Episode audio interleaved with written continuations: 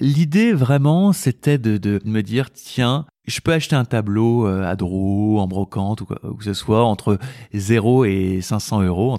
Et j'arrivais toujours à le revendre à, des amis qui n'étaient pas spécialement, euh, spécialement au départ euh, sensibles à l'art d'après-guerre. Et vraiment, je, je voulais mener cette bataille, je veux mener cette bataille de dire que de 100 euros jusqu'à 10 000 euros, on peut acheter un vrai beau tableau d'un vrai artiste, c'est-à-dire un artiste qui a été toute sa vie artiste, et avoir une pièce unique.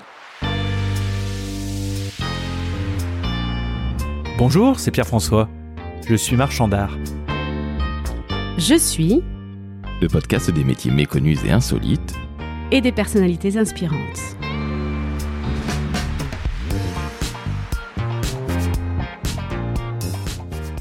Salut Pierre-François. Salut, bienvenue. Merci beaucoup. Alors justement, merci de m'accueillir chez toi à ta galerie qui est dans le 8e arrondissement et on n'en dira pas plus. Je vais amener les auditrices et auditeurs du podcast Je suis à te découvrir. On donnera évidemment l'adresse internet de ta galerie. Mais justement, monsieur est galeriste. Ça ne veut pas dire grand chose. Est-ce que, s'il te plaît, tu peux te présenter Pierre-François?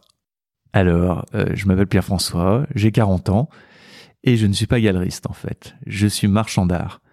Toutes mes excuses, donc tu vois, je ne suis pas du tout un spécialiste. Alors, monsieur est marchand d'art. Alors, le marchand d'art, il vend de l'art, mais qu'est-ce que c'est? Alors, la, grande différence entre le marchand et le galeriste, c'est que le marchand, c'est une vision très début du XXe siècle. C'est-à-dire tout ce que tu vois aujourd'hui à, à la galerie a été au préalable acheté par mes soins auprès soit des familles d'artistes, soit des ventes aux enchères, soit dans des brocantes, soit voilà.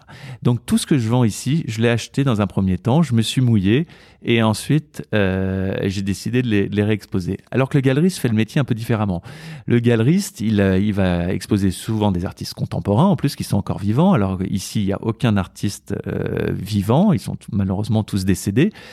Et le, le galeriste contemporain va, va prendre en dépôt l'artiste pour le temps d'une exposition. Si ça fonctionne, il va lui dire bon bah c'est super, on te recale dans deux ans une prochaine exposition. Et après deux trois expositions, souvent le galeriste, si ça ne marche pas, dit à l'artiste c'est génial ce que tu fais, mais le marché n'est pas encore prêt, donc je te rends, je te rends les œuvres. Donc ils font un contrat confié 50-50 euh, pour l'artiste, pour le galeriste. Alors que moi, ma vision du, du marchand est encore une fois plus comme faisait un Ambroise Vollard, qui, qui, qui est vraiment un, modèle pour moi, ou tous ces marchands, Kahnweiler, tout ce début du XXe siècle, où là, euh, ils achetaient les, les, tableaux et ensuite ils attendaient, le, ils attendaient qu'on vienne les voir en disant voilà, je monsieur. Alors voilà, c'était très drôle, le bougon des, Antilles, on l'appelait. Euh, il n'avait jamais rien à vendre. C'est que c'était rempli de tableaux dans sa galerie de la rue Lafitte, là dans le 9e. Et euh, quand il rentrait, euh, il disait toujours non mais j'ai rien à vendre. voilà, c'est la technique qui me fonctionne le mieux qui ce qu'il a très bien compris le luxe beaucoup plus tard, c'est que less is more. Donc il n'y a rien à vendre. Bien sûr qu'on va vous mettre sur la liste d'attente. Et voilà. Et quand Monsieur Vollard était de bonne humeur, il, acceptait de vendre un tableau. Euh, alors moi je suis moins bougon que, que Vollard, mais j'aime bien ce côté de effectivement d'essayer de créer une rareté en présentant ici un peu les meilleures pièces des artistes que je que j'expose. Euh, moi, j'ai cette petite spécialité maintenant euh, au fil du temps euh, sur cette peinture d'après-guerre des années 60, 70, 80. Donc ce sont tous des artistes nés dans les années 20, 30 qui sont décédés au début des années 2000. Alors certains, je les ai très bien connus. En fait, on avait 60 ans d'écart, donc c'était comme mes grands-parents. Mais maintenant, euh, ils sont ils sont décédés, donc je travaille soit avec leur famille, soit avec donc euh, ou les ayants droit, mais c'est souvent soit la femme si elle est encore vivante, soit les, les, les enfants. Et ce que j'essaye de faire, donc, c'est d'acheter les fonds d'atelier de ces artistes. Donc alors justement, je te coupe la parole. Déjà, je m'excuse d'avoir confondu galeriste avec marchand d'art. C'est absolument inadmissible. C'était de la provocation. non mais je l'ai senti. je me coucherai beaucoup moins bête grâce à toi. tu rachètes des fonds d'atelier. Alors, est-ce que tu peux nous expliquer en quoi cela consiste, s'il te plaît?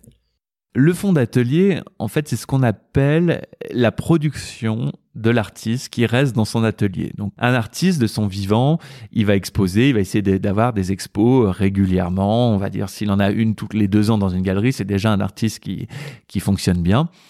Et en fait, ces artistes des années euh, d'après-guerre arrivent en France. euh, ils sont tous souvent étrangers, mais la peinture était le, en tout cas, le lieu du marché de l'art dans les années 50-60. C'était Paris.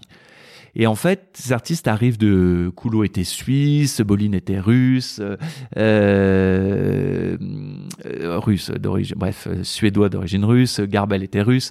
Euh, ils étaient, euh, Thompson était d'origine américaine. Ils viennent à Paris pour vivre de leur peinture. Souvent, ils en vivaient très bien. Et puis, à partir de mai 68, le marché de l'art, petit à petit, euh, se déplace euh, aux États-Unis. Donc, on considère qu'à partir de 64, avec Rauschenberg, qui a le prix de la Biennale de Venise, c'est un Américain.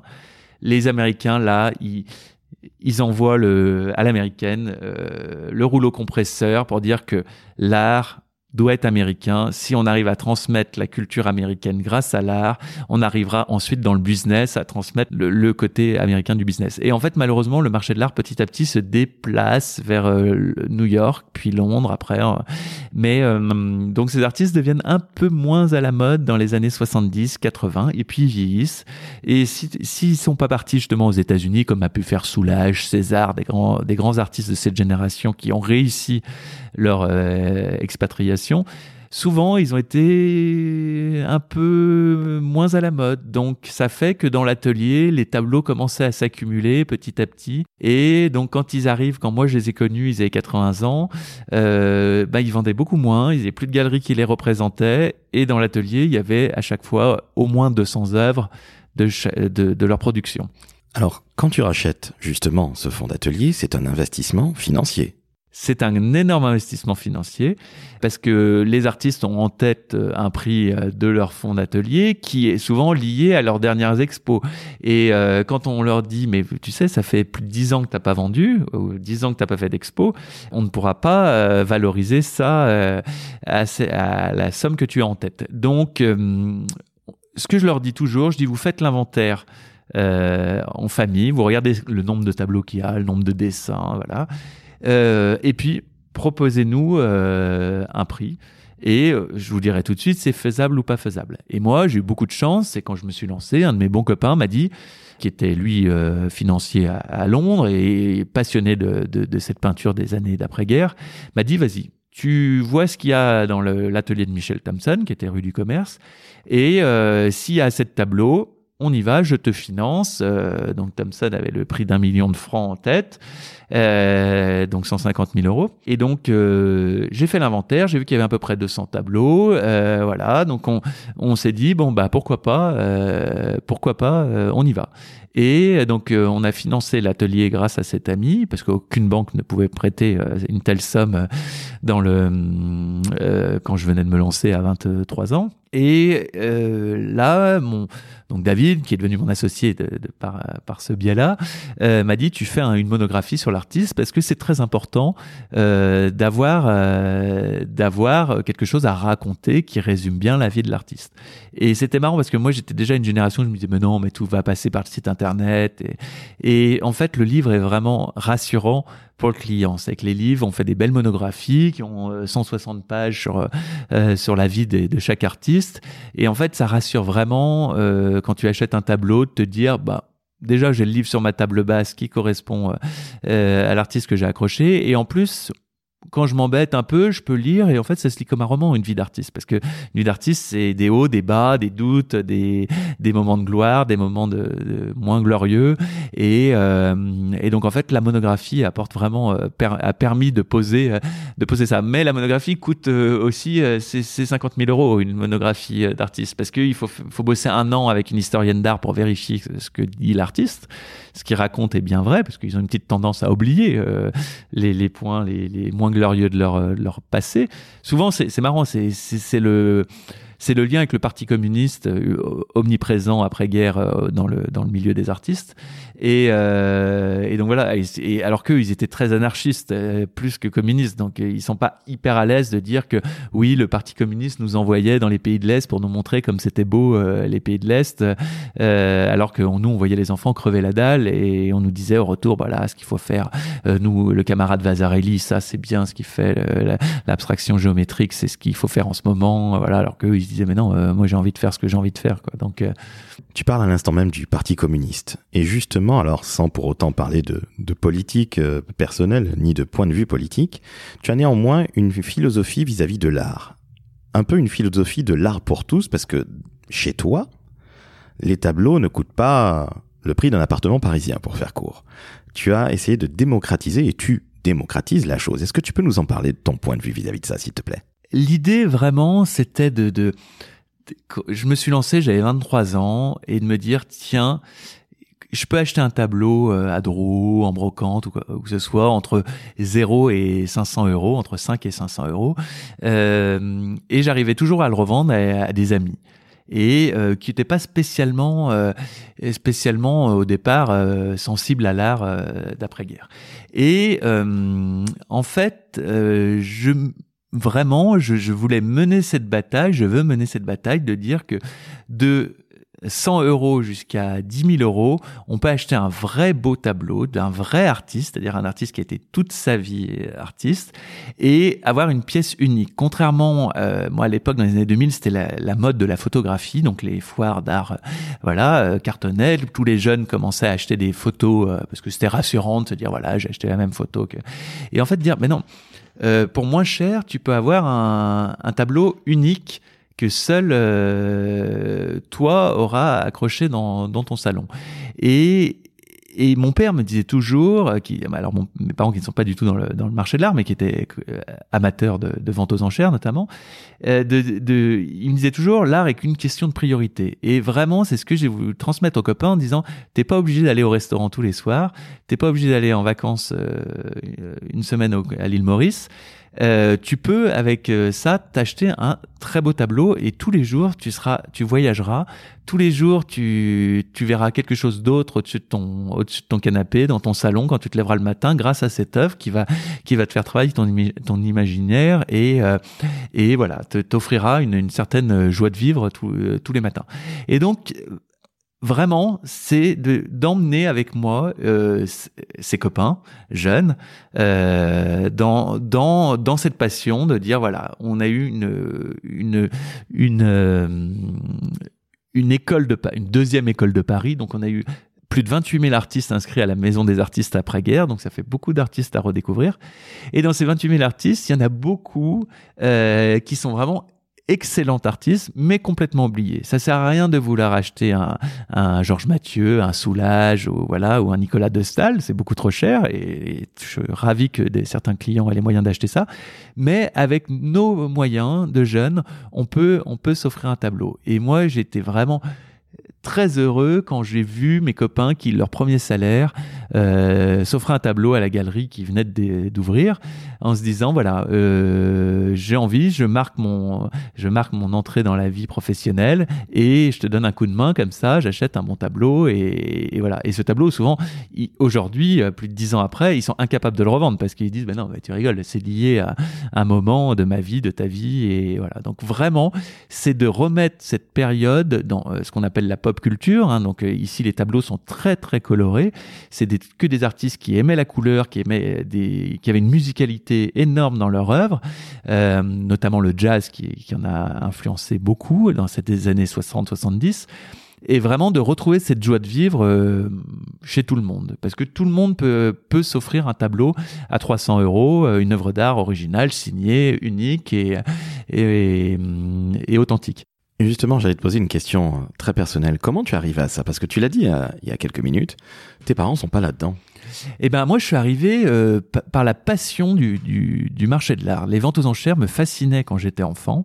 Donc euh, je me souviens à l'entrée au collège quand il fallait marquer euh, sur la feuille quel le métier que vous avez envie d'exercer, j'ai mis commissaire priseur et la, prof principale m'a dit non mais ça tu sincèrement qu'est-ce que tu veux faire? Parce que ça tu répètes. donc j'ai après j'avais barré j'ai mis avocat mais je voulais absolument pas être avocat à part pour défendre les artistes les artistes d'après-guerre et en fait donc je me suis passionné par ces ventes aux enchères je trouvais ça fascinant, ce mélange de, théâtralisation et euh, de marketing, de, de, marché de l'art, tout simplement, de business. Et en fait, j'ai fait mon stage en troisième chez un commissaire-priseur de Lyon, où vraiment j'ai vraiment adoré.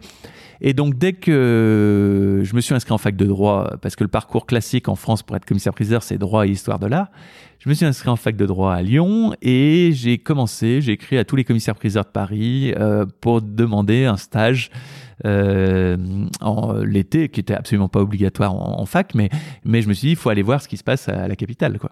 Et coup de bol, euh, Sotheby's France m'a offert un premier stage de trois mois. Donc ils venaient d'ouvrir leur bureau de, vente à, Paris, rue du Faubourg Saint-Honoré, et je suis allé trois mois chez eux. J'ai rencontré tout le staff Sotheby's, les clients, et j'ai demandé à la fin du stage est-ce que l'année prochaine je pouvais euh, aller à Londres pour voir pour voir ce qui se passait à Londres où là vraiment le marché était beaucoup beaucoup plus important. Euh, donc je suis allé à Londres l'année d'après, trois mois, et ensuite euh, l'année d'après, j'ai écrit à Christie's Paris en disant voilà, je suis allé chez vos concurrents, c'est très chouette. Euh, C'était les Bleus, l'équipe bleue, Sotheby's. Euh, j'aimerais bien voir l'équipe rouge, euh, ce qui se passe chez les rouges. et ils m'ont pris en stage aux tableaux anciens, et là je suis resté plus d'un an. Euh, là, j'ai tout appris aussi bien parce qu'en fait, ce qui est passionnant d'apprendre sur la peinture ancienne, donc avant 1830, vous comprenez le, le concept du maître et de l'atelier. Donc euh, à l'époque, dans la peinture ancienne, il y avait un maître souvent est très connu, et après en fait, on s'est rendu compte avec le temps, grâce aux historiens d'art, qu'il y avait tout un tas de second ateliers, comme c'est un peu comme en cuisine hein, à l'époque, hein, c'est qu'il y avait tout un tas de, euh, de, de petites mains qui faisaient les fonds des tableaux, les drapés, et, le maître faisait juste le visage, les mains ou des choses comme ça. Et j'ai appris grâce à ça que effectivement, c'était un peu toujours la même chose, c'est qu'il y avait des maîtres en peinture, et après il y avait des, des petites mains qui étaient plus ou moins doué, donc voilà. Et après Christie, je me suis lancé en me disant j'ai envie d'acheter, euh, revendre j'ai envie d'avoir ma clientèle qui prend le temps de venir, de, de, de, s'intéresser à la peinture que j'aime. Et moi, la peinture que j'aimais, c'était vraiment cette période d'après-guerre, parce que on était au début des années 2000, ils étaient encore tous vivants, les artistes, ça valait rien. C'est que je pouvais vraiment aller à Drou, acheter pour... Ça m'arrivait d'acheter des tableaux 6 euros, hein, qui étaient des, des tableaux des années 80, qui étaient exposés dans des très grandes galeries de, du Marais déjà. Et vraiment, j'avais envie de défendre ces artistes-là et de me dire, ils méritent une seconde chance je vais les relancer comme un jeune artiste, mais en ne vendant pas leur futur potentiel, en disant pas Monsieur Pinot euh, va acheter ça ou Monsieur Pinot vient d'acheter ça. Euh, mon idée, c'est de vraiment mettre leur histoire en avant, c'est-à-dire euh, de dire en fait ils ont une histoire passionnante. Ça mérite qu'on se repenche sur la question. Donc, encore une fois, on en revient à l'édition de livres, notamment grâce au livre. Cette histoire, je t'emmène dans l'histoire de l'artiste dans ces années 60, 70, 80 on, est à Montparnasse d'après-guerre, comment ça se passait à cette époque-là, pourquoi ils étaient tous copains ou ils se détestaient, pourquoi les figuratifs ne parlaient pas aux abstraits, pourquoi le pop vient encore euh, euh, remélanger tout ça? Et voilà, donc ça s'est fait comme ça assez naturellement. Euh, d'abord des, rencontres artistiques, des coups de cœur, acheter un tableau uniquement par parce que ça me plaisait. Et, et ensuite d'essayer de de voir comment comment on peut euh, travailler avec la famille, avec l'artiste et voilà. Une petite question justement qui me vient à l'esprit. Quand tu regardes de l'art, est-ce que ça t'arrive de le regarder vraiment avec la passion euh, un peu béotienne d'il y a quelques années avant que tu deviennes un professionnel ou est-ce que tu regardes toujours ça avec euh, l'œil du marchand? Alors non, euh, je regarde toujours forcément un peu avec l'œil du marchand, mais mais euh, par exemple j'adore aller dans les musées, j'adore les musées de province parce que moi je suis un vrai provincial, donc j'adore justement redécouvrir euh, des œuvres un peu moins importantes d'artistes connus ou encore mieux des artistes régionaux qui qui étaient excellents mais qui n'ont pas réussi à, à percer ailleurs. Donc là, c'est plus, il n'y a pas de, de, dans les musées, il y a, c'est déconnecté de toute toute réalité du marché de l'art. On est très loin de tout ça et ça vraiment j'adore. Après, il est vrai que pareil, j'achète euh, de l'art contemporain des jeunes artistes à titre personnel, mais c'est vrai que je suis un peu euh, le regard est un peu biaisé quand quand j'achète un artiste dans une galerie euh, d'art contemporain parisienne par rapport au marché de l'art, du second marché, notamment à Dro, qui est un lieu unique. Quand il y a une œuvre d'un jeune artiste qui passe à Dro, autant dire que les prix n'ont rien à voir avec le prix, euh, le prix galerie du galeriste qui l'a défendu et qui voilà. Et donc là, il y a là-dessus, il y a, un, il petit biais euh, qui, voilà, qui est dû au fait d'être tous les jours dans les ventes aux enchères et voilà. Mais en revanche, dans les musées, euh, pas du tout. J'adore, j'adore le musée d'art moderne de la ville de Paris parce que justement, c'est c'est un parcours des années d'après-guerre Où tu peux te promener, tu passes de l'abstraction, le figuratif, machin, tout ça. Et ça permet de. C'est le meilleur livre d'art, euh, d'histoire de l'art euh, d'après-guerre. C'est le musée d'art moderne de la ville de Paris. En plus, c'est gratuit, donc euh, il faut y aller régulièrement. Pierre-François, quel conseil donnerais-tu à un jeune qui veut se lancer dans le métier ou dans le marché de l'art? J'ai beaucoup de jeunes qui viennent me voir, euh, qui viennent me voir à la galerie pour euh, justement là-dessus, et je les reçois toujours avec plaisir parce que euh, on est un tout petit marché et un tout petit milieu, et on sait que on va tous se retrouver. Moi, je me suis rendu compte que toutes les personnes qui étaient stagiaires avec moi il y a plus de 15 ans, aujourd'hui sont dans le marché de l'art.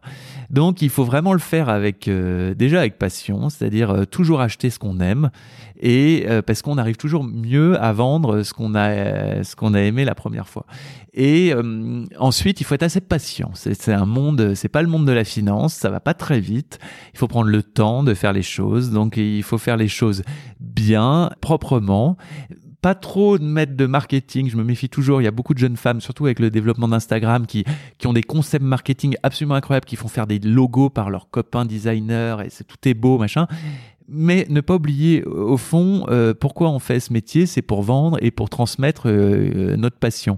Donc il faut encore une fois, ça se ressent, que ça soit du mobilier, design, du, euh, des antiquités, des tableaux, peu importe ce qu'on vend, il faut vraiment toujours acheter, acheter ce qu'on aime et surtout quand même avoir quelqu'un qui peut permettre de financer ça. Parce que c'est un peu le nerf de la guerre, c'est qu'on oublie que dès qu'on vend un tableau, euh, euh, on en rachète un autre derrière pour, pour justement qu'il y ait toujours du stock, des choses à proposer. Quoi. Et le nerf de la guerre aussi, c'est quand on vous propose une une collection. Donc, euh, quand euh, par exemple Coulot a, été, a eu des grands collectionneurs toute sa vie, mais les, les, collectionneurs de Coulot, ils en ont moins 30 à 50. Donc, quand ils décèdent et que la famille vous appelle, il faut pouvoir acheter ces 30 à 50 tableaux pour éviter qu'ils passent euh, à Dro avant, parce que vous n'avez pas les moyens d'acheter. Donc, c'est sûr que si vous avez un financier, ça derrière, ça aide beaucoup. Parce que pareil quand il y a des moments de des moments plus compliqués parce que euh, au bout de trois ans les trois premières années de n'importe quelle boîte en fait est que de l'expansion. Parce que euh, vous développez votre commerce euh, voilà. Après trois ans ça commence à être plus dur. Et la durée de vie d'une galerie à Paris est de sept ans donc, donc pour passer ces périodes-là un peu compliquées, c'est sûr qu'il faut, si vous avez un bon ami qui peut vous financer, c'est toujours mieux. Parce que euh, quand vous avez vendu à tous vos copains, moi c'est ce qui est arrivé, hein, euh, quand je suis arrivé, j'arrive chez les copains, je vois 5 à 10 tableaux de la galerie, je me dis effectivement il y a un problème, il faut, euh, il faut élargir le, le réseau. Et, et voilà. Donc c'est là où si vous avez un peu de un peu de, de trésorerie ça vous permet d'être un peu plus un peu plus détendu détendu pour passer ces moments là évidemment. Une dernière question. Qu'est-ce que tu préfères aujourd'hui dans ton métier? Moi, c'est exactement comme toi, c'est de rencontrer du, du monde. Et euh, grâce à l'art, euh, j'ai pu rencontrer euh, tout un tas d'artistes qui ont vécu cette période de, vraiment des Trente Glorieuses d'après-guerre. Donc ils ont connu les, les, le côté très difficile de la sortie de guerre, et après ils ont connu les moments plus fastes des années 50-60, où il y avait une communauté d'artistes incroyable, ils étaient à Montparnasse, ça picolait beaucoup, mais il y avait une vraie joie de vivre. Et donc grâce à eux euh, et leurs femmes, et leur, euh, leur fille. Aujourd'hui, je peux transmettre cette histoire et je fais grand plaisir à des, groupes qui viennent à la galerie justement euh, euh autour de cette période d'après-guerre. Et, euh, j'adore transmettre ça. Et donc, je le transmets à qui? Ben, En fait, à mes amis et à mes amis d'amis. Et maintenant, grâce à Instagram, ce qui est génial, c'est que tu as tout un tas de, de jeunes femmes notamment euh, euh, qui, qui passent leur journée à suivre des comptes comme ça sur Instagram et qui ensuite viennent à la galerie. C'est que par exemple depuis en septembre, un mois où il se passe rien traditionnellement parce qu'on est dans la rentrée des classes, donc voilà. Et ben grâce à Instagram, maintenant, c'est un rendez-vous par jour en septembre qui arrive, euh, qui arrive à la galerie. C'est des gens qui ont regardé pendant l'été et qui ont une certaine sensibilité à l'art. Alors c'est pour ça qu'il y a beaucoup plus de femmes euh, sensible à l'art que l'homme, l'homme va voir toujours un peu le côté spéculatif de l'œuvre. De l'œuvre. Donc Instagram n'est pas là-dessus. Instagram, c'est vraiment l'image. Donc euh, il va y avoir beaucoup de beaucoup de femmes qui vont se dire tiens, j'ai vu ça pendant l'été, j'ai bien aimé. Dès qu'il revient à la galerie, je vais venir le voir. Et là, c'est des rencontres passionnantes parce que chacun arrive avec son histoire entre, entre celle qui veut justement faire un changement de carrière, qui voudrait aller vers le marché de l'art, celle qui voudrait devenir artiste, euh, celle qui veut acheter des tableaux. Et ça, j'adore. Ça, ça, ça entretient un peu l'esprit de la galerie qui se veut encore une fois comme comme un club anglais. Ici, je suis en étage, euh, deuxième étage, euh, sur le boulevard Haussmann. C'est du pur haussmannien. On a la statue du baron Haussmann juste devant la, galerie. Euh, L'idée, c'est que les gens viennent parler d'art, consulter des bouquins d'art, euh, me fassent sortir des tableaux. L'accrochage change tous les jours selon chaque rendez-vous parce que justement j'ai envie d'entretenir cette passion avec euh, les gens qui s'intéressent un peu à un peu à ce que je propose. Eh bien, c'est là-dessus qu'on va se quitter sur ce côté humain. Alors, euh, évidemment, dans un podcast, on n'a pas le visuel, mais tu es un homme extrêmement souriant, extrêmement chaleureux, très grand aussi. Avec mon mètre 80, je me sens comme un nain de jardin. bah, ça me permet d'être le plus grand marchand de, de Paris, quoi. C'est, c'est l'avantage. Hein. Au moins, c'est quelque chose euh, que la taille ne pourra pas m'enlever. Bah, en tout cas, j'étais ravi de te recevoir. C'est déjà trop fini, c'est triste. Euh, mais tu reviens absolument quand tu veux. Eh écoute, avec très très grand plaisir, on viendra avec Madame regarder euh, ces belles œuvres d'art que tu as certainement déjà tapé dans l'œil. Alors, chères auditrices, chers auditeurs, vous avez vu, un type génial comme Pierre-François peut vous parler euh, d'art sans que ce soit pédant, sans qu'on soit exclu. Et justement, je trouve que c'est sa très grande force. Alors, avec le podcast Je suis, on découvre des métiers insolites, méconnus et surtout des personnalités ultra inspirantes comme Pierre-François. Donc, si ça vous a plu, vous savez ce que vous faites? 5 étoiles sur Apple Podcast et vous nous envoyez de l'amour. Oui, beaucoup d'amour, on en a besoin. Vous partagez et vous commentez. Pierre-François, merci à toi. Merci à toi. À très bientôt. Ciao, ciao.